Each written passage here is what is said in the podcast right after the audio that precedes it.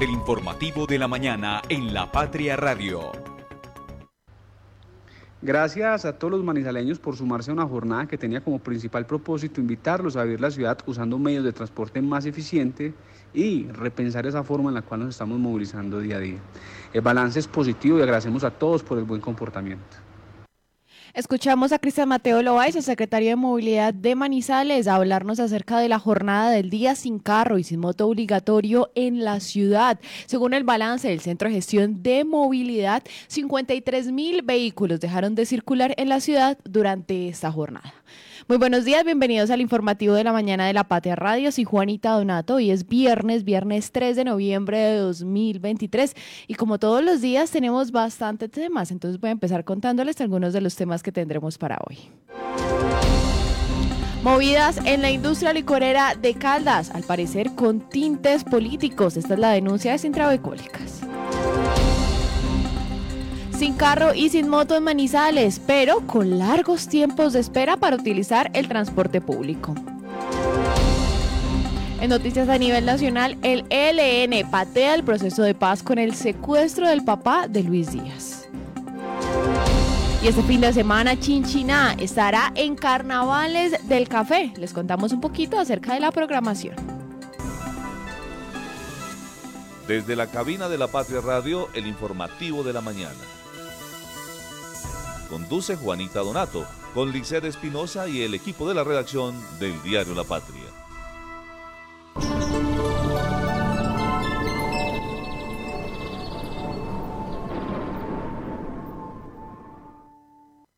Bueno, oyentes, les cuento que a esta hora, 7 y 4 minutos, nos encontramos en Manizales a 14 grados centígrados. Hoy amaneció muy bonito, muy despejado afortunadamente, bastante, bastante agradable. Dice que la temperatura máxima que se pronostica para este este viernes, este final de semana laboral, será de 20 grados centígrados. Parece ser un día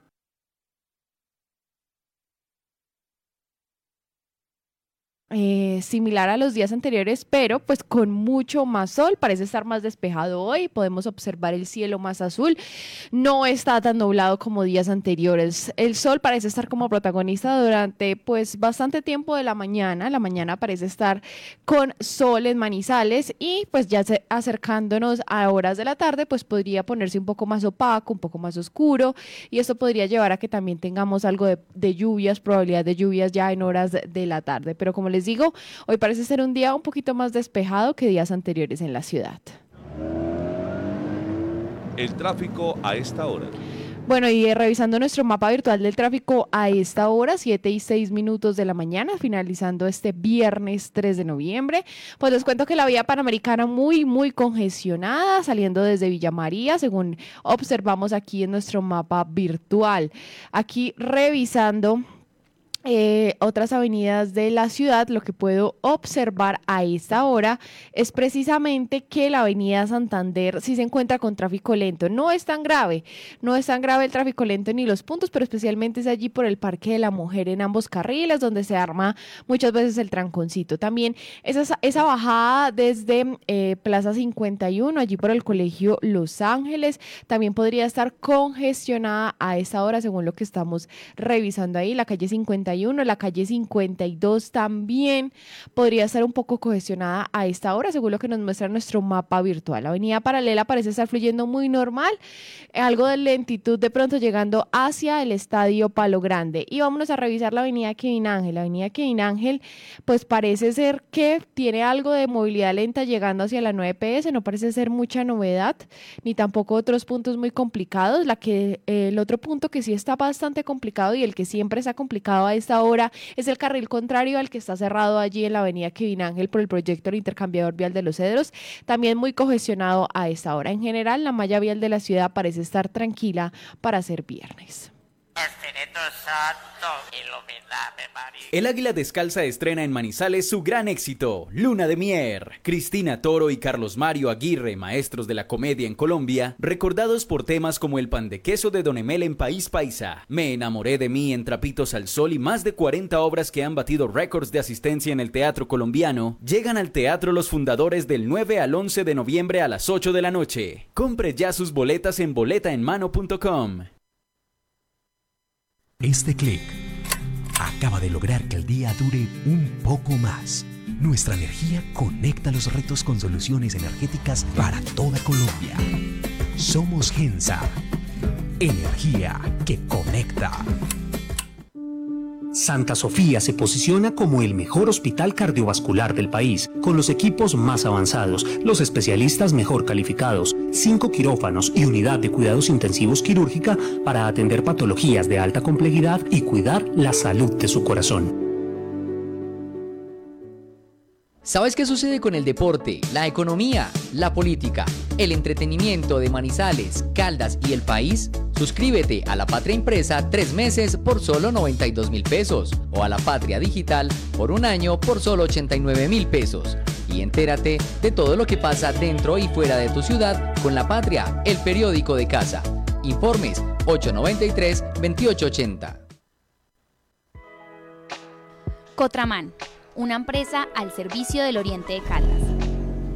Viaje siempre con nosotros a Manzanares, Samaná, Bolivia, Pensilvania, Marquetalia, Marulanda y La Dorada. Informes al 312-260-0698.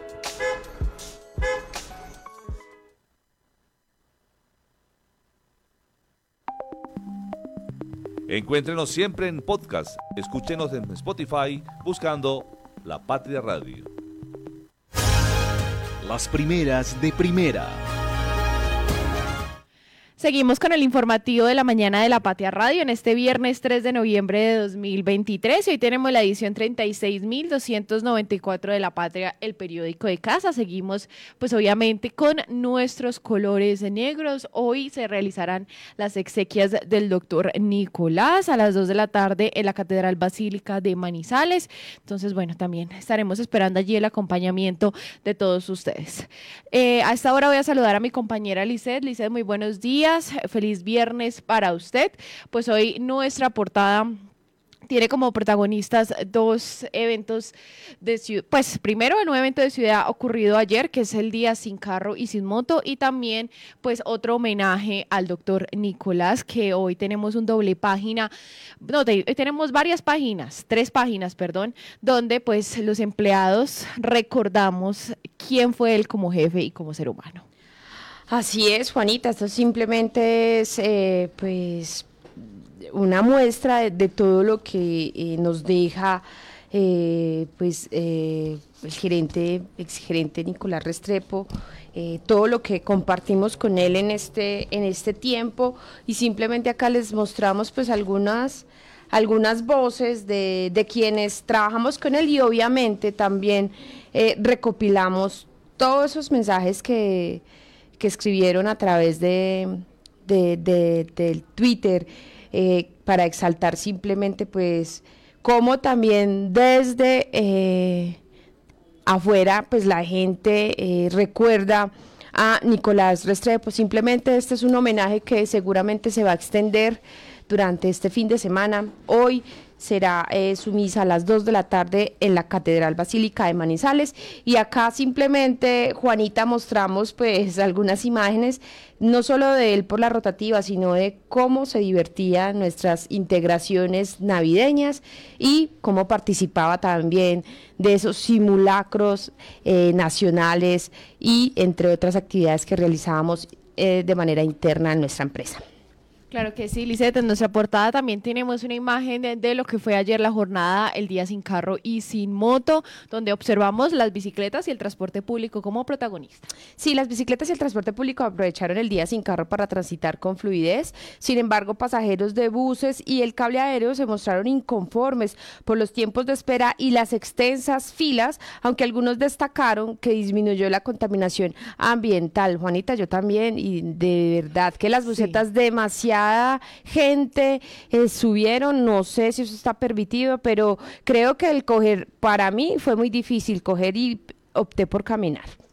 Lisette, y además yo no sé si usted sintió la diferencia, esto ya lo hablaremos un poquito más a fondo ahorita que hablemos del día sin carro, de la contaminación auditiva. O sea, ayer con el transporte, solamente el transporte público y los taxis, se sentía mucho menos ruido en la ciudad. ¿Usted no sintió la diferencia? Sí, sí, es verdad, se sentía menos ruido. No, y además, eh, sí, se, en cierta forma se sentía como sola la ciudad. Como más, tranquila, más calmada. menos estresante. Bueno, también tenemos, Lisette, una, eh, una nota en nuestra portada de hoy y tiene que ver con una noticia que nos llegó ayer relacionada con la industria licorera de Caldas. Salió Andrés Elías Borrero, quien era su gerente.